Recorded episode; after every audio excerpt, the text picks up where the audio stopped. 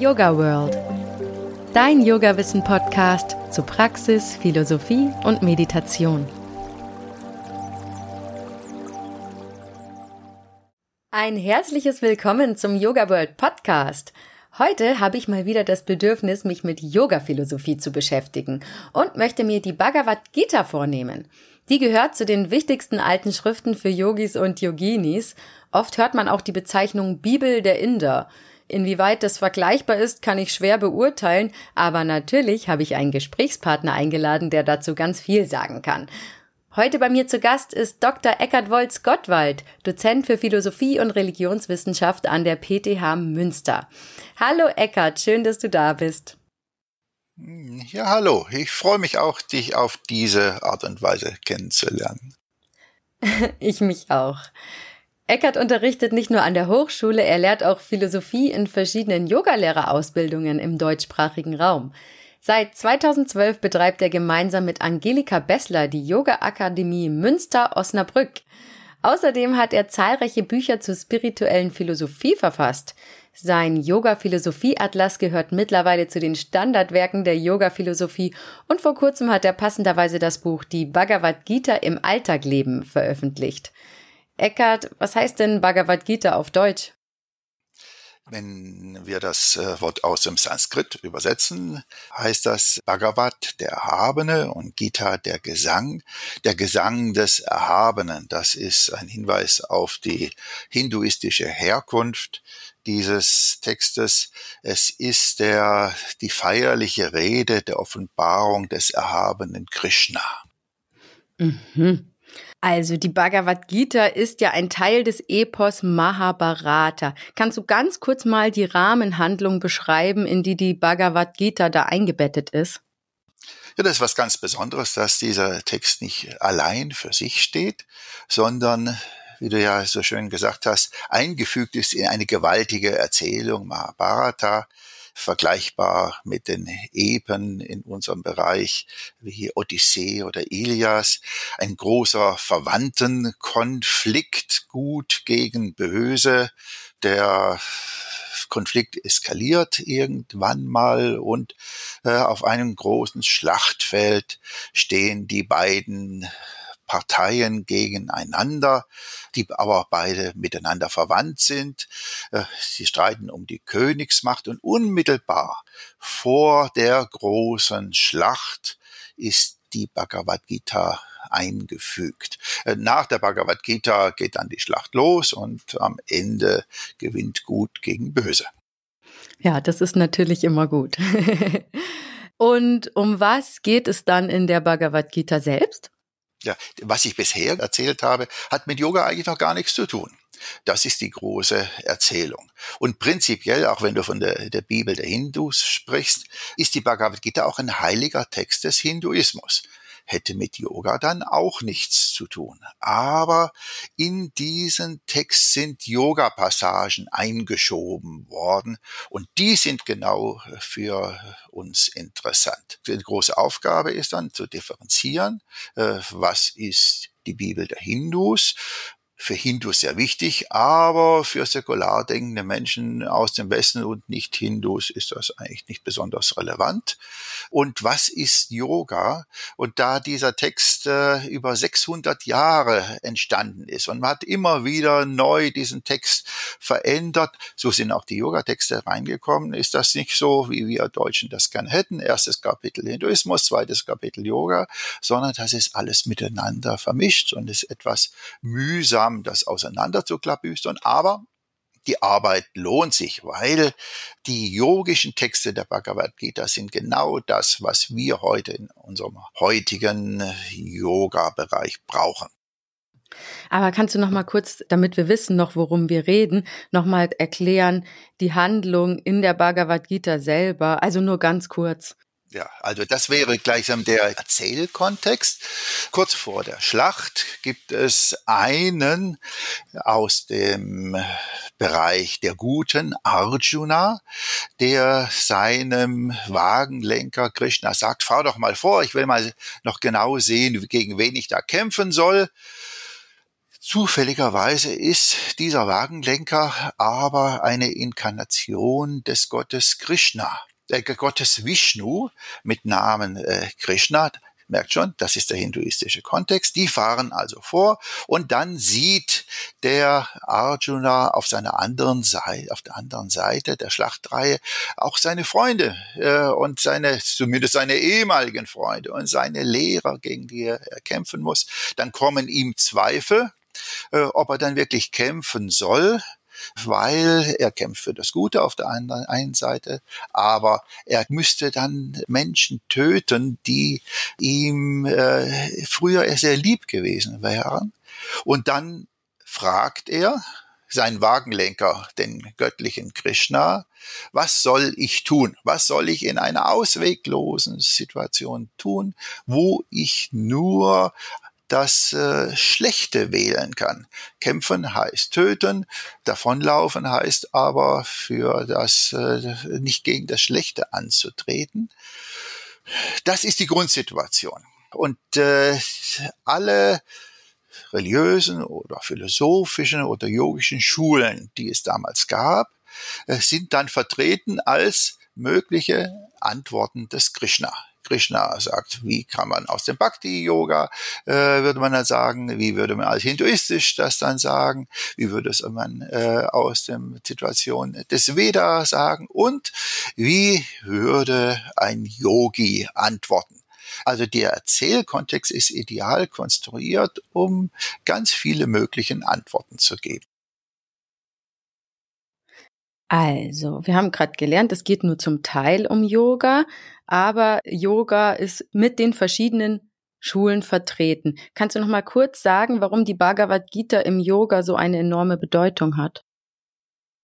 Ja, wenn wir heute schauen, äh, gibt es sehr, sehr viele Menschen, die über lange Zeit Körperpraxis des Yoga geübt haben. Und dann ist ja auch die Atempraxis des Yoga dazugekommen und die Meditation. Und jetzt fragen sich viele, äh, was jetzt? Ich bin jetzt perfekt äh, auf der Matte oder auf dem Sitzkissen. Was hat Yoga mit meinem Leben zu tun? Und da gibt die Bhagavad Gita äh, wirklich fantastische und ganz hilfreiche Antworten. Erstmal theoretisch. Wie sieht es aus, ein yogisches Leben zu führen? Was mache ich, wenn ich von der Matte herunterkomme? Wenn ich da der gleiche wäre wie vorher, hätte die ganze Übungspraxis ja überhaupt keinen Sinn gehabt. Natürlich, man fühlt sich auf der Matte äh, wohl, aber das Entscheidende ist ja, Yoga als Weg zu gehen und den äh, Yoga-Weg weiterzugehen und mitten im Leben zu gehen.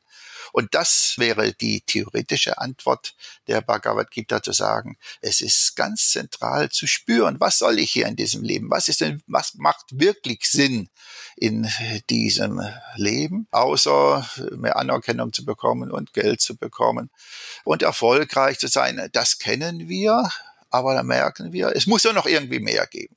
Und dann das zweite ist, die Bhagavad Gita zeigt Übungswege. Nein, sie zeigt eigentlich die, nur die Grundlagen der Übungswege, wie Karma Yoga, Jnana Yoga, Bhakti Yoga oder Dhyana Yoga, Yoga der Meditation. Und auf diesen Grundlagen können Übungen für die jeweiligen Kulturen und äh, Zeiten entworfen werden, weil die Übungen müssen sich ja immer anpassen an die jeweiligen Menschen. Und das habe ich jetzt in dem Buch, das du vorhin erwähnt hast, gemacht. Ich zeige, wie können Karma-Yoga-Übungen für den heutigen Menschen ganz konkret aussehen. Man verlässt die Matte und kann trotzdem Yoga weiter üben. Man kann Karma-Yoga üben oder wie sehen Bhakti-Yoga-Übungen ganz konkret aus. Das heißt, ganz zentral und wichtig, der Bhagavad Gita zeigt, man kann auch außerhalb der Matte Yoga üben. Also, da kommen wir gleich nochmal dazu. Ich würde jetzt nochmal gern drauf eingehen, dass du ja eben gesagt hast, die Bhagavad Gita etc. sind ja auch religiöse Schriften. Ich habe jetzt in der Yogalehrerausbildung gleich in der ersten Stunde gelernt, Yoga ist keine Religion, sondern ein Übungssystem oder ein Weg zur Persönlichkeitsentwicklung. Andererseits werden dann auch wieder verschiedene Götter verehrt etc. Mich interessiert einfach, ist Yoga und Religion wirklich so leicht trennbar? Ist im Prinzip ja, Aber das ist ja eine richtig gute Frage, die du jetzt gestellt hast. Aber auf alle guten Fragen gibt es immer so mehrere Antworten. Das ist so. Äh, dann wird es plötzlich komplex. Es wird oft nicht getrennt, aber es ist die Frage, ob man, wenn man eine Buddha-Statue oder einen Ganesha im Yogaraum aufstellt, ist das schon gleich Religion. Diese Statuen sind ja doch äh, in meisten Yoga-Zentren mehr äh, Schmuck. Und manche asiatische Länder äh, wehren sich so dagegen und sagen, ihr im Westen nehmt unsere Götter und stellt sie in Yogaräumen auf oder sonst wo im Garten. Das sind, das wäre ja ähnlich so, wie wenn wir euren Jesus nehmen und den im Garten aufstellen und als Schmuck sehen. Also es gibt da richtigen Gegenwind zum Teil dagegen. Aber viele nehmen auch Yoga und Religion sehr eng zusammen, glauben an Wiedergeburt und Befreiung von der Wiedergeburt, äh, an Leben. Also das sind alles sehr schöne Glaubenslehren, die aber immer auf das Leben nach dem Tod zielen. Das kann man gerne, aber das hat jetzt nichts mit Yoga zu tun. Nur weil man an Karma-Lehre oder an Wiedergeburt glaubt und die Befreiung von der Wiedergeburt, ist man noch kein besserer Yogi. Sie frage, was ist denn dann Yoga? Ein wichtiges Kriterium gibt es und das ist, Yoga geschieht immer im Hier und Jetzt. Es geht nicht um das Leben nach dem Tode. So schön das auch ist, Glaubenslehren zu bekommen, die sagen, was dann passiert vor dem Tode oder nach dem Tode. Es geht um eine, eine Verwandlung im Hier und Jetzt, dieses Hier und Jetzt neu zu sehen, bewusster zu sehen, achtsamer zu sehen und dann im Hier und Jetzt zu spüren, was ist jetzt notwendig. Und gerade da sagt die Bhagavad Gita ganz wichtige Dinge oder weist auf etwas hin, gerade in unserer Welt, wo manchmal die, die Welt vor die Hunde geht und wir sind auf der Matte glücklich, aber äh, wenn wir die Watte verlassen, hat sich nichts geändert. Ist ganz zentral, die Bewusstheit auch im Leben zu entwickeln und zu sehen, wie müssen wir hier in dieser Welt mit diesen vielen Dingen, die anscheinend schief laufen, wie müssen wir hier handeln? Das heißt, Religion geht, wenn man es kurz verkürzt sagt, äh, auf das Leben vor dem Tod oder nach dem Tod, gibt wichtige Antworten darauf. Es geht um Glaube. Im Yoga geht es um Erfahrung, hier und jetzt, das Hier und Jetzt und unser Leben zu verwandeln. Würdest du da das auch so sehen, wenn du hast ja mit der Yoga-Lehrausbildung gesprochen? Ist das das, was ihr in der Yoga-Lehrausbildung so gesagt bekommt? Eigentlich ja. Also es geht schon immer um das Spüren im Hier und Jetzt und quasi um sich selbst zu beobachten, in der Welt zu reflektieren und dann halt vielleicht Verhalten zu ändern auf eine gewisse Art und Weise. Aber wir haben schon auch viel über danach gelernt. Ja. Zum Beispiel jetzt in der Bhagavad Gita steht doch an einer Stelle, wie sterbe ich denn richtig, mhm. damit es für später dann, sag ich mal, gut ist im nächsten Leben oder in der Wiedergeburt. Ja. Solche Sachen. Das sind eben die Aber es gehört ja auch zum Yoga, oder? Ja gut, das ist die Frage. Ich würde sagen, nein. Äh, das ist Religion. Ah. Äh, wenn äh, dann in der Bhagavad Gita steht, denke an Krishna, wenn du kurz vorm Sterben bist und dann wirst du ewiges Leben erreichen. Parallele Dinge kannst du so auch im Christentum finden. Da musst du äh, nicht den Weg des Yoga gehen. Manche sagen, Eckhard, du bist ja so gegen Religion. Das stimmt ja nicht. Ich sage nur, das ist Religion. Und das kann man ja gerne machen. Und das ist auch sehr hilfreich. Aber es geht, wenn wir den Yoga-Weg wirklich ernst nehmen, geht es darum, was geschieht jetzt? Nicht erst am Tode, nach dem Tode oder vor dem Tode. Was geschieht jetzt? Wie kann ich das, kann ich dann äh, mein Leben verwandeln und bewusster und achtsamer leben? Insofern, wenn du sagst, äh, das äh, passiert ja in vielen Yoga-Lehrausbildungen, dass man sich auch mit religiösen Fragen beschäftigt. Das ist sehr hilfreich, aber wenn man an das Leben kurz vor dem Tode denkt, ist man jetzt schon nicht mehr hier im Jetzt. Wir üben mit den Körperpraxis, mit den Atempraxis, mit der Meditation oder anderen Übungen, die jetzt uns gelehrt werden, mit Karma-Yoga zum Beispiel, dass wir das hier und jetzt verwandeln und nicht an die Zukunft denken, sondern wie können wir im Hier und Jetzt das erfahren, was wirklich sinnvoll ist. Okay. Mich hat jetzt interessiert, weil du gerade gesagt hast, andere sagen zu dir, Eckert, du bist gegen Religion. Aber würdest du dich selbst als spirituellen Menschen betrachten? Das ist ja ein schönes Wort mit spirituell. Oft will man heute, wenn das Wort Religion ja gar nicht äh, verwenden, weil das oft mit Missbrauch und Kirche und Oberflächlichkeit assoziiert wird. Und sagt dafür spirituell, aber meint doch das Gleiche wie Religion. Ist oft das neue alternative Wort. Ich äh, verwende gerne auch das Wort spirituell. Ich bin auch ein religiöser Mensch. Ne? Ich lehre ja oder habe lange an einer religiösen Hochschule gelehrt. Aber äh, für mich ist wichtig zu differenzieren und nicht Religion mit Yoga zu verwechseln oder umgekehrt einen religiösen Gedanken zu haben, einen religiösen Glauben zu haben und dabei um das, worum es im Yoga geht, um das Hier und Jetzt, um die Verwandlung des Hier und Jetzt, um die Bewusstheit und Achtsamkeit nicht aus dem Blick zu bekommen. Wenn man unter Spiritualität versteht, den Yoga-Weg in die Tiefe zu gehen, haben ja die Körperpraxis und die ist ja ganz wunderbar, auch um dehnungsfähiger zu werden und leistungsfähiger zu werden. Und ich finde es auch ganz wunderbar, dass ich dann, wenn ich äh, meine Praxis regelmäßig mache, stundenlang im Garten arbeiten kann, ohne schlapp zu werden. Und wenn ich dann mit der Praxis nachlasse, merke ich, okay, nach einer Stunde bin ich fertig, muss mich hinlegen. Ist ja sehr praktisch, was die Übungen, auch insbesondere die Körperübungen, so können. Aber es gibt noch mehr als äh, leistungsfähiger zu werden. Was ist das mehr? Mehr wäre, sich über diese ganzen Gedanken klarer zu werden. Ist denn Leistungsfähigkeit das höchste Ziel in meinem Leben? Was ist denn wirklich wichtig? Natürlich, die Krankenkassen finanzieren die Yoga-Kurse, weil sie Geld sparen wollen, weil sie merken, die Menschen sind mehr gesund. Oder die Betriebe finanzieren die Yogakurse, weil sie auch dann mehr Geld verdienen, weil die Menschen leistungsfähiger werden. Aber will ich denn wirklich diesen Weg der Selbstoptimierung gehen? Was ist denn wirklich sinnvoll? Was sagt denn die Bhagavad Gita über den Sinn des Lebens?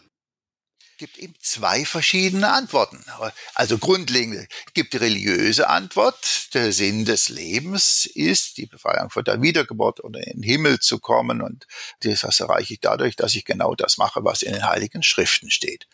Das sind die religiösen Teile, die auch äh, sehr populär in Indien sind, denn die Bhagavad Gita wird ja hauptsächlich auch von Hindus gelesen. Die yogische Antwort wäre, solange ich an den Erfolg, sei es äh, die Befreiung von der Wiedergeburt oder sei es das Leben in einer göttlichen Welt orientiert bin, gehe ich am Eigentlichen vorbei weil ich will den ja letztendlich für mich haben. Es geht, ist wichtig, los, sich loszulösen von dieser Ausrichtung, von das, wie die sagt, an Anhaften an die Früchte des Handelns, anhaften an das, was gleichsam mich treibt, wie in einem Hunderennen, wo der Hase vor den Hund gespannt ist und dann rennt der Hund hinterher. Und das ist für uns Geld, Anerkennung oder in Religionen ist das Versprechen für an den Himmel und deswegen befolgen befolgen wir die Gebote der Religionen, weil wir uns da was von versprechen, die Befreiung von der Wiedergeburt oder besseres Karma oder, äh, oder den Himmel. Yoga, der Bhagavad Gita macht hier einen Schnitt und sagt, äh, das ist alles gut und richtig, aber ist das das, was ich wirklich will, was mein inneres Göttliches will, was mein wahres Selbst will. Das Problem ist, dass dieses wahre Selbst eben oft verborgen ist, weil wir nach außen gerichtet sind säkulare Menschen hier auf den Erfolg schauen, religiöse Menschen auf den Erfolg im Himmel schauen. Äh, Yoga sagt Umwendung ans Hier und Jetzt. Hier schauen und in die Tiefe gehen und spüren, was ist wirklich gut für mich. Und das kann dann durchaus anders sein. Muss nicht, kann durchaus anders sein, was die Menschen um mich herum glauben oder was die Religionen lehren oder die Religion lehrt, in der ich gerade hineingeboren werde. Damit meinst du dann, du schreibst in einem deiner Bücher, man soll den Kern des Yoga aus seiner hinduistischen Schale herauslösen. Das ist damit gemeint, oder? Ja, das ist so ein Bild, ja.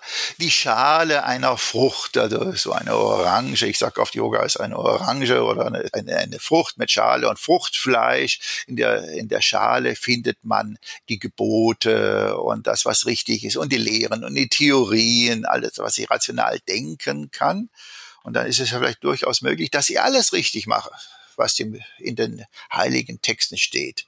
Das wäre so wie eine Orange EU genormt. Alles ist perfekt.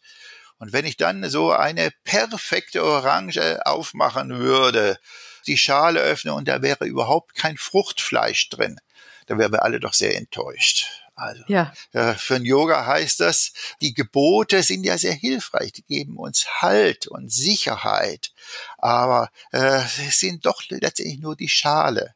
Wichtig wäre für uns, Fruchtfleisch-Yogis zu werden. Also Yoga zu leben. Und was ist dann das Fruchtfleisch? Ja, bei der Orange ist es klar. Ne? Da wissen wir die feste Schale und das Fruchtfleisch, was schmeckt. Beim Yoga wäre das ganz parallel die Gebote, die Techniken, alles, was wir machen können, ist die Schale. Und wenn wir zu leben beginnen, Yoga zu leben zu beginnen, äh, wenn wir Yoga erfahren, wenn wir wirklich erfahren, was in der Tiefe, welches Potenzial in uns verborgen ist, gibt es denn eine Bestimmung, eine innere Bestimmung für uns? Bhagavad Gita nennt diesen Begriff Swadharma das innere Gesetz. Das wunderbar ist, wenn wir das spüren, wissen wir, was wir wirklich hier in dieser Welt sollen. Das Problem ist nur, dieses innere Swadharma ist verborgen und wir schauen nach aus und versuchen das zu machen, das zu machen. Letztendlich gehen wir immer mehr davon weg. Alle Yoga-Wege, auch die Asana-Praxis, auch Pranayama, auch die Meditation, sind letztlich darauf ausgerichtet zu spüren, was ist wirklich meine Aufgabe in dieser Welt. Und die Yoga-Wege der Bhagavad Gita, wie Karma Yoga, von Karma Yoga bis äh, zur Meditation, gehen den gleichen Weg. Das heißt, sie gehen erstmal nach innen. Bei Meditation kann man das schön sagen, sehen. Wenn man den Weg der Meditation geht, zieht man sich zurück von der Welt. Macht erstmal überhaupt nicht so weiter, wie man immer in dieser Welt gehandelt hat, zieht sich nach innen zurück, um ins Spüren zu kommen. Die meisten Menschen hören da auf und denken, oh, das ist doch wunderbar, göttliche Welten, wunschlos glücklich zu sein. Das sind ja auch herrliche Erfahrungen in der Meditation. Bhagavad Gita sagt, Meditation muss dann weitergehen. Wunschlos glücklich zu sein reicht nicht aus. Was kommt da noch? Das richtige Wünschen viel wichtiger als diese Zustände wunschlosen Glücks zu haben, die ich auch sehr schätze, ist wieder heraus, hinauszugehen in die Welt und zu spüren, was will ich denn wirklich? Und das ist äh, gelebtes Svadharma. Und dann habe ich die Essenz des Yoga. Dann, ja, das ist die Sache. Habe ich sie, das schön gesagt. Haben kann man eigentlich nur die Schale. letztendlich muss ich sie sein, muss ich die leben. Ne? Also das ist immer dann die Sache. Am Anfang ist auch gut, ich bin gar nicht so gegen das Haben. Ist schön mal was zu haben, aber letztendlich geht es um viel mehr als zu haben, sondern um das Leben und das kann man dann gar nicht ergreifen. Sobald man es ergriffen hat, ist es ja schon wieder weg. Ich muss es spüren und leben. Und dann wahrscheinlich mit den Übungen immer wieder neu beleben. Ja. Jetzt interessiert mich aber auch mal kurz was Persönliches. Kannst du uns ein bisschen von deinem Yoga-Weg erzählen? Wie bist du denn zum Yoga gekommen? Ich glaube, ich war da 20. Äh, Jetzt bin 65, also schon richtig lange her. Äh, da wollte ich irgendwie etwas mehr machen als so das Normale. Worum geht es denn wirklich in der Welt? Und da habe ich mit Yoga-Meditation beginnen. Also das Zentrum meiner Praxis war lange Zeit die Meditation. Dann kam aber auch von einem Lehrer, der gesagt hat, Meditation ist der Weg nach innen, ganz nach der Bhagavad Gita, aber dann geh raus, immer wieder das raus und rein, spüren, lernen, wieder in die Welt gehen, was auch die Bhagavad Gita sagt. Insofern habe ich jetzt gleich von Anfang an schon den Meditationsweg der Bhagavad Gita gelebt.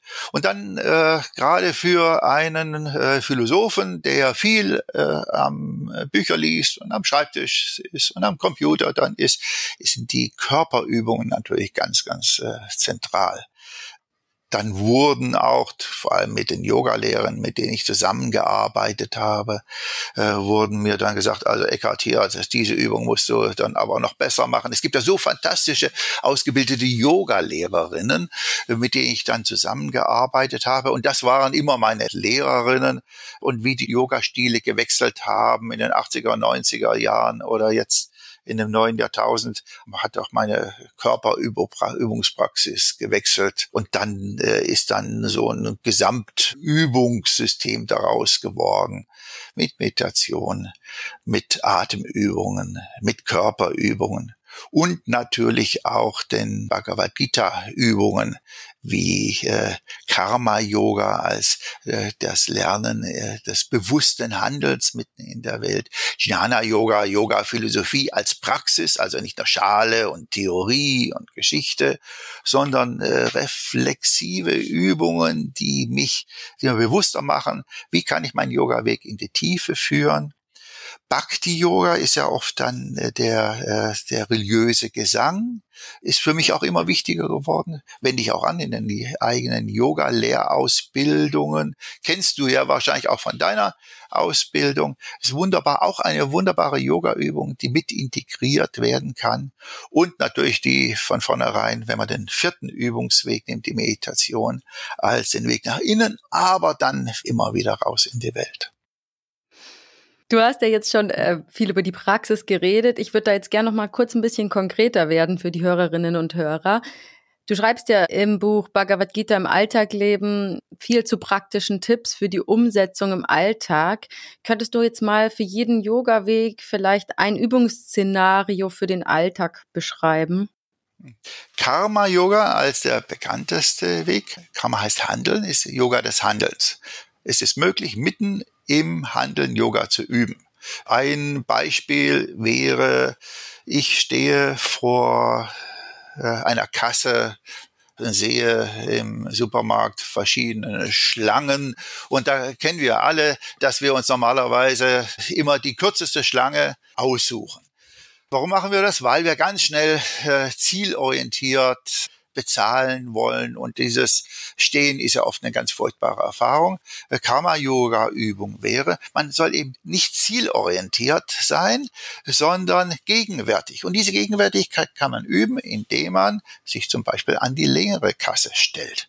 Krisenherausforderung, wer jeder das ausprobiert hat. Wir sind so sozialisiert auf diese Ziele, haften so an, möglichst schnell zu gehen. Gut, längere Kasse und dann sich äh, bewusst machen, wie ich getrieben bin, gleichsam möglichst schnell an das Ziel zu kommen und mich immer wieder in die Gegenwart zurückholen. Da kann man auch Atemübungen meditieren, bewusstes Atmen, sich das hier und jetzt bewusst machen, um zu spüren, was hier und jetzt überhaupt heißt. Wir werden merken, immer wieder schauen wir, wie kommen wir denn schneller vorwärts? Und wenn wir das merken, wieder zurück in die Gegenwart kommen. Und das Schönste ist, wenn wir dann kurz vor der Kasse angekommen sind, kann man sich ja vielleicht sogar nach hinten wenden und sagen, ja, wollen Sie denn nicht vorgelassen werden? Ich habe sowieso gut Zeit.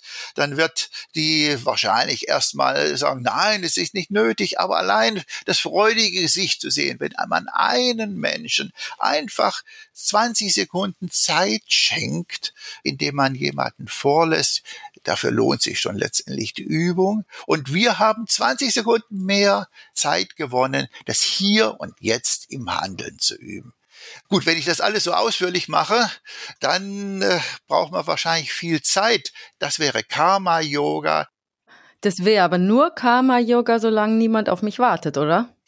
Genau, man muss sich den, den Kontext doch durchaus vergegenwärtigen und zu schauen, wenn ich keine Zeit habe und jemand auf mich wartet oder ich einen Termin habe, kann ich da nicht konkret üben. Ich muss auch wirklich den Zeitrahmen von vielleicht, es sind ja vier, fünf Minuten, wo ich dann warte und übe, muss ich mir auch schaffen. Das heißt, wenn ein Kleinkind quengelt und dann warten muss oder ich muss zum Kinderarzt, würde das nicht gehen. Dann gibt's andere Kontexte. Auch mit den Kindern kann man ja wunderbar üben. Mit ihnen spielen ohne äh, von vornherein zu sagen, dass was erreicht werden muss. Wir wollen ja mit den kleinen Kindern immer, dass sie möglichst schnell sich entwickeln und dass sie Fortschritte machen. Mit ihnen zusammen sein, gegenwärtig sein und gerade bei diesen Kleinkindern ist es ja so wunderbar, weil diese, diese Gegenwärtigkeit ja auch schon praktizieren oder noch praktizieren, muss man dann sagen. Das geht ja alles dann verloren.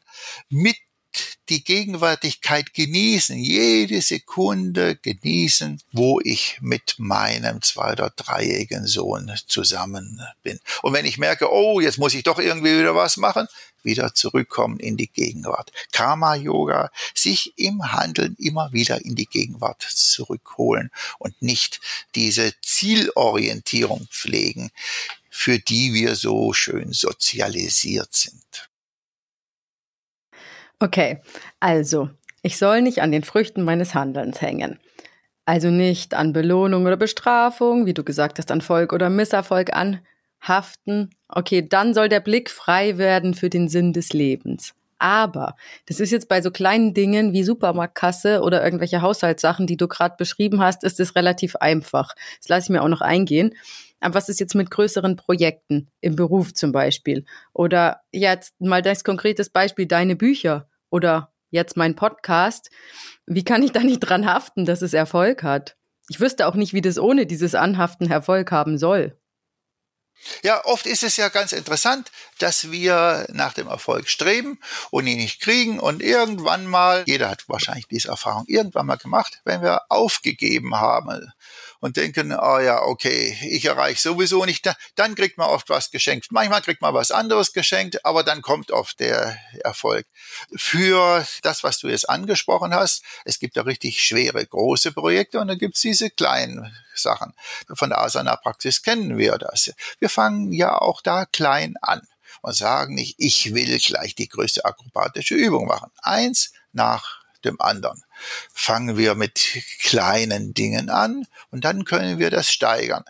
Karma Yoga heißt ja nicht, dass ich von heute auf morgen erwacht oder wie man heute oft sagt, erleuchtet bin. Das ist eben eine echt sehr lange Strecke, die wir gehen.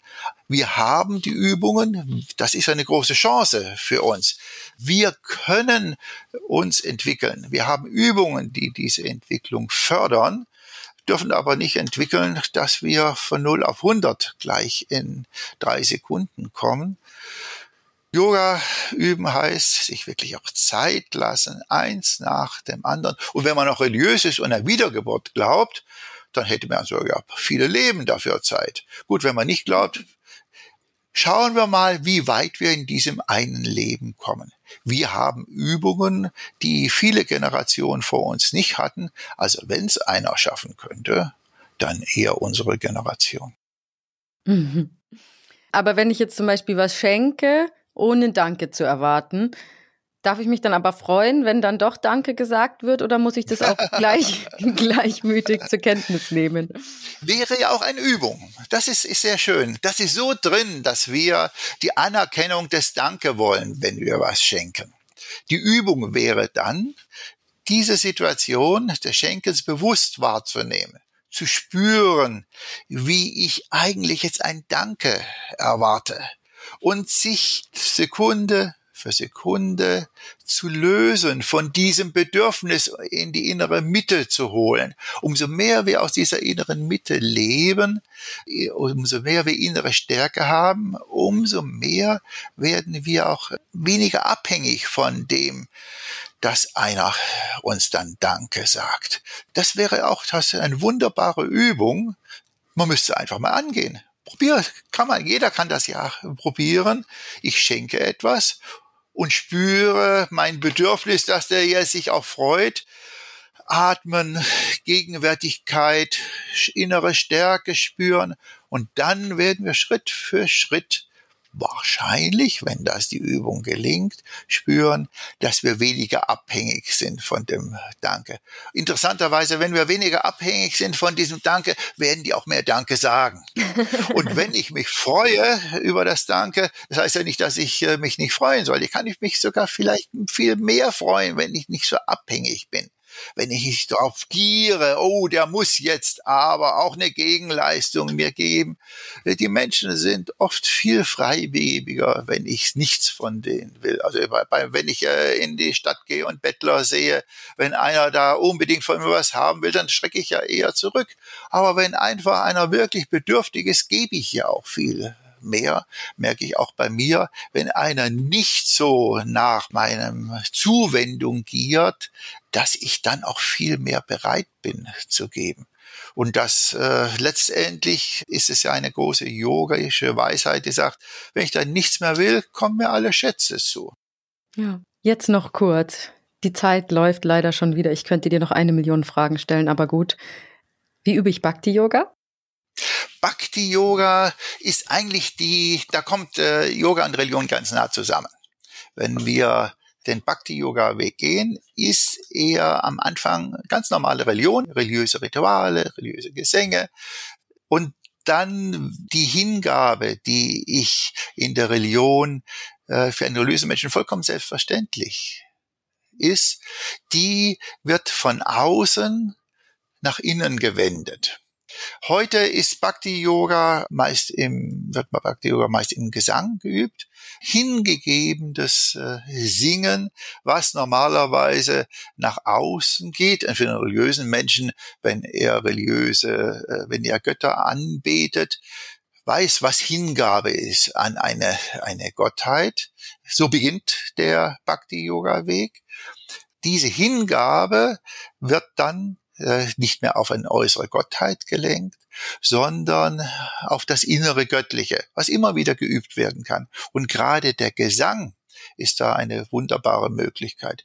Heute die Bhakti-Yoga Bhajans oder Kirtans werden auch äh, im Westen von Menschen gesungen, die überhaupt nicht mehr an Gott glauben und auch denen es auch vollkommen egal ist, was dann letztendlich in diesen Texten für Götter verehrt werden. Das funktioniert aber auch.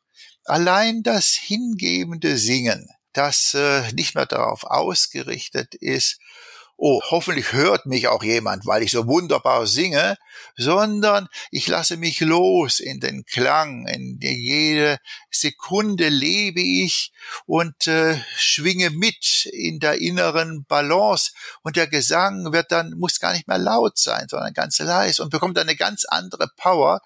Gerade diese Übungsform ist auch, äh, also für die, diejenigen, die dann auch gerne singen, werden merken, wie schnell man in ein Spüren und in ein Erfahren kommen kann. Das Prinzip ist aber äh, nicht viel Text, sondern ganz, ganz kurze, einfache Texte. Nicht komplizierte Melodien, sondern ganz einfache Melodien. Und dann können auch die mitgenommen werden, die von sich sagen, ich kann eigentlich gar nicht singen. Die merken, ja, mit dieser Form des hingebenden Singens kann man in richtige tiefe Erfahrungen kommen. Aber müssten das Mantras sein oder könnte ich auch mit den Kindern Fuchs, du hast die ganz gestohlen singen? Fuchs, du hast die Gans gestohlen und solche Lieder können genau als, als Mantra auch dienen, haben ja das Prinzip, dass sie, dass es nicht viele Texte sind. Es geht immer wieder um die Wiederholung und die Kinder stehen ja auch richtig drauf und die wollen immer das gleiche Lied singen. Vielleicht haben die auch schon, die merken hier, durch das immer wieder das gleiche Singen kann sich die Qualität des Singens verändern. Man kommt in eine Gegenwärtigkeit, ein Spüren und ein Mitschwingen. Insofern ist das die ideale Chance, Bhakti-Yoga zu üben.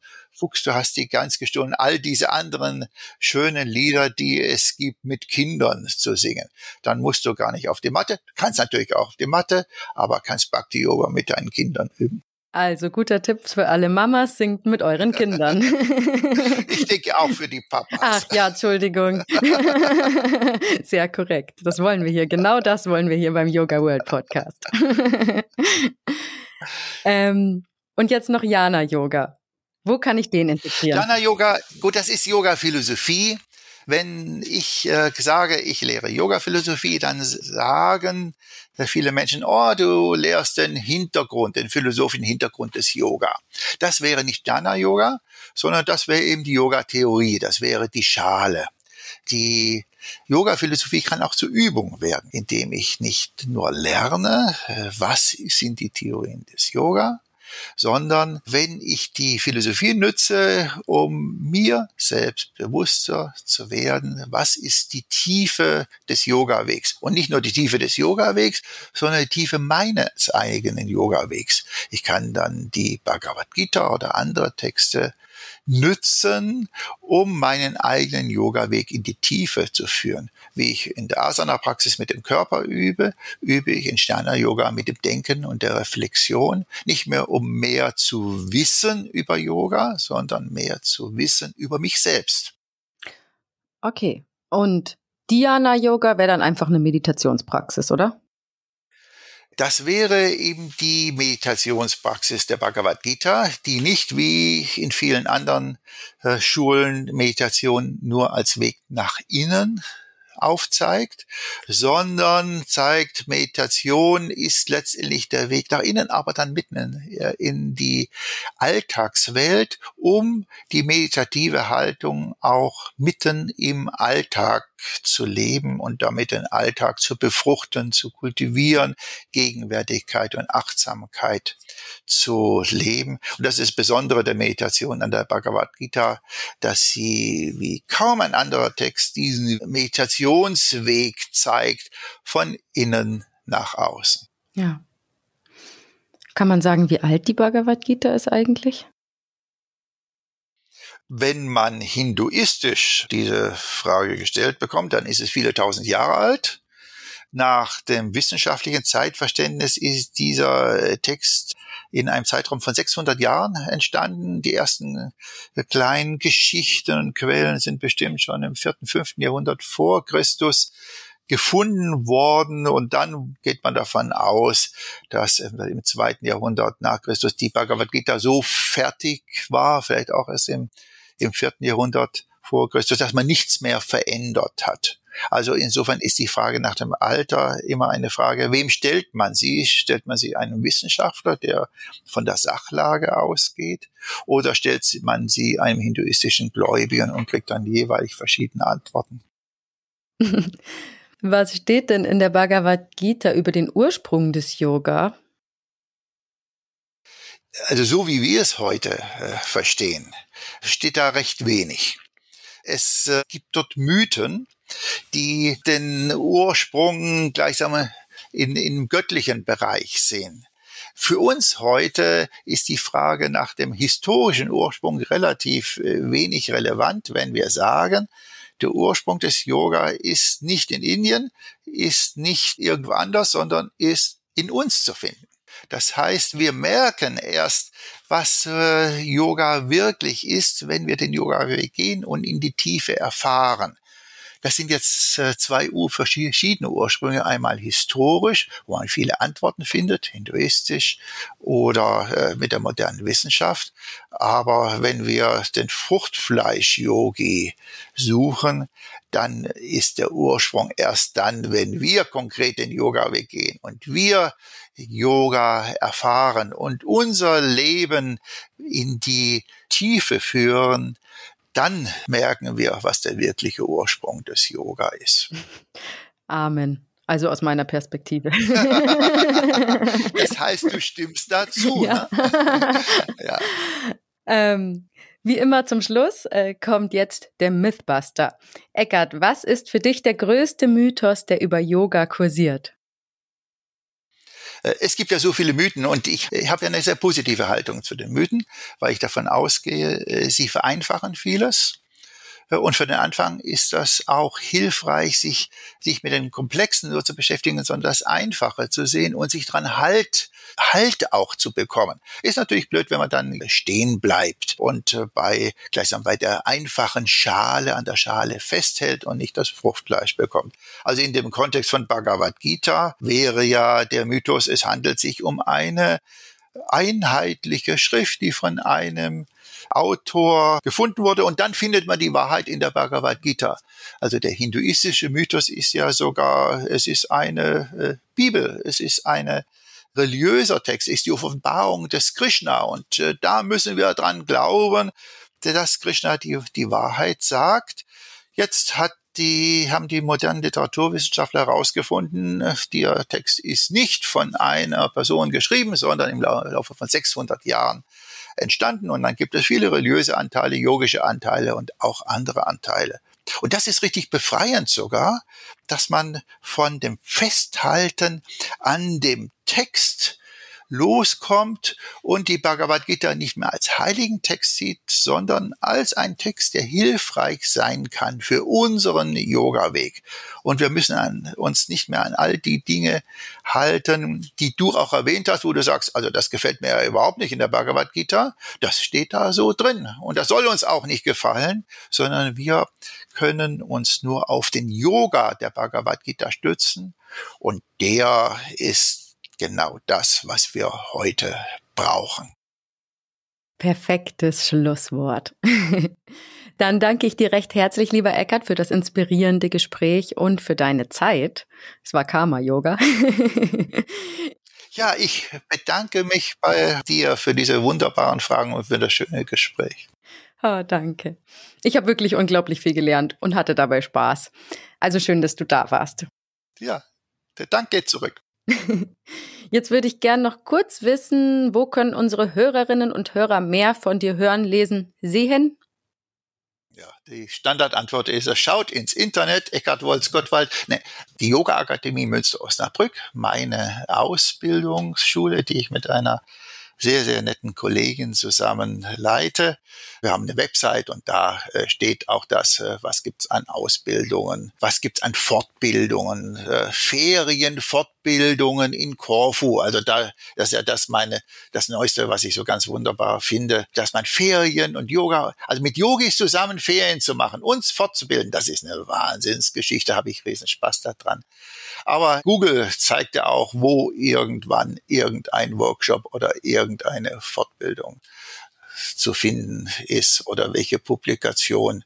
Das ist ja, äh, wer sich an äh, philosophischer Reflexion und philosophischer Übungspraxis interessiert, der findet da sehr viel darüber. Also, ihr habt's gehört, da ist für jeden was Interessantes dabei. Und wie immer, solltet ihr Fragen, Anregungen, Kritik haben, schreibt mir gerne an podcast.yogaworld.de. Und ich freue mich natürlich über eine Bewertung und wenn ihr den Podcast abonniert. Bis zum nächsten Mal beim Yoga World Podcast. Eure Susanne. Tschüss. Der Yoga World Podcast. Jeden Sonntag eine neue Folge von und mit Susanne Moors auf yogaworld.de.